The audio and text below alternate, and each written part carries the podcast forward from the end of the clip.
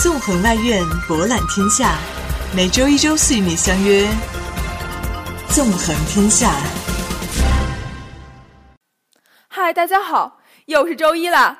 《纵横天下》如约与大家见面了。大家周末都过得怎么样啊？这么好的天气，有没有出去玩呢？好啦，不废话了，我是今天的播音员孙雪飞。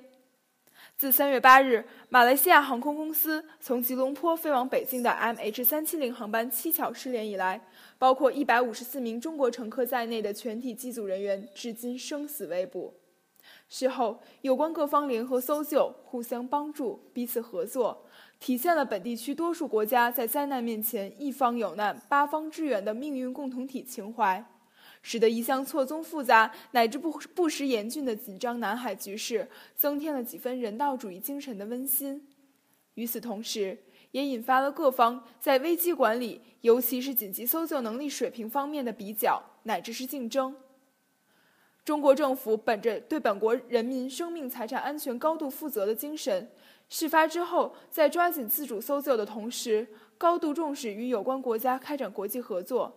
一再敦促主要责任方承担相应责任。习近平主席第一时间作出重要指示，要求外交部和中国有关驻外使领馆加强与所在国有关部门的联系，密切关注搜救进展情况，全力做好应急处置与中国公民善后工作。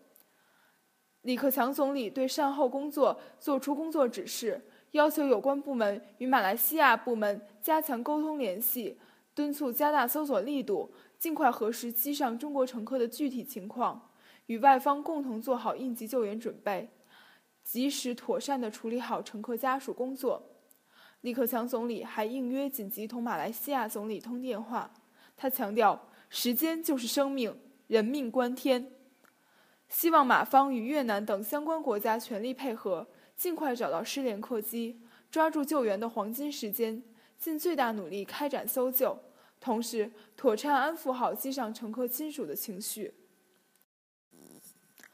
各方围绕着马航失联客机持续展开的联合搜救，在客观上属于积极的外溢效应，这将有助于缓和与缓解一段时期以来南海的复杂紧张局势。南海属于地缘战略上的敏感区域，有关各方围绕南海岛礁等南海权益争端，存在着传统安全领域的竞争。而此次围绕马航失联客机展开的联合搜救与非传统安全合作，不仅与前前者形成了鲜明的对照，而且也将与后者形成一定的抑制作用。各方借助联合搜救开展专业合作，彼此释放善意，有助于增加互信与增信事宜。其实，中方一贯致力于维护南海和平稳定，包括航行自由，主张通过双边谈判解决有关争端。对于积极参加此次搜救行动的南海争端当事国，中方今后将继续本着搁置争议、共同开发的原则与之对话，并且辅之以在安全领域，尤其是非传统安全上的共同合作。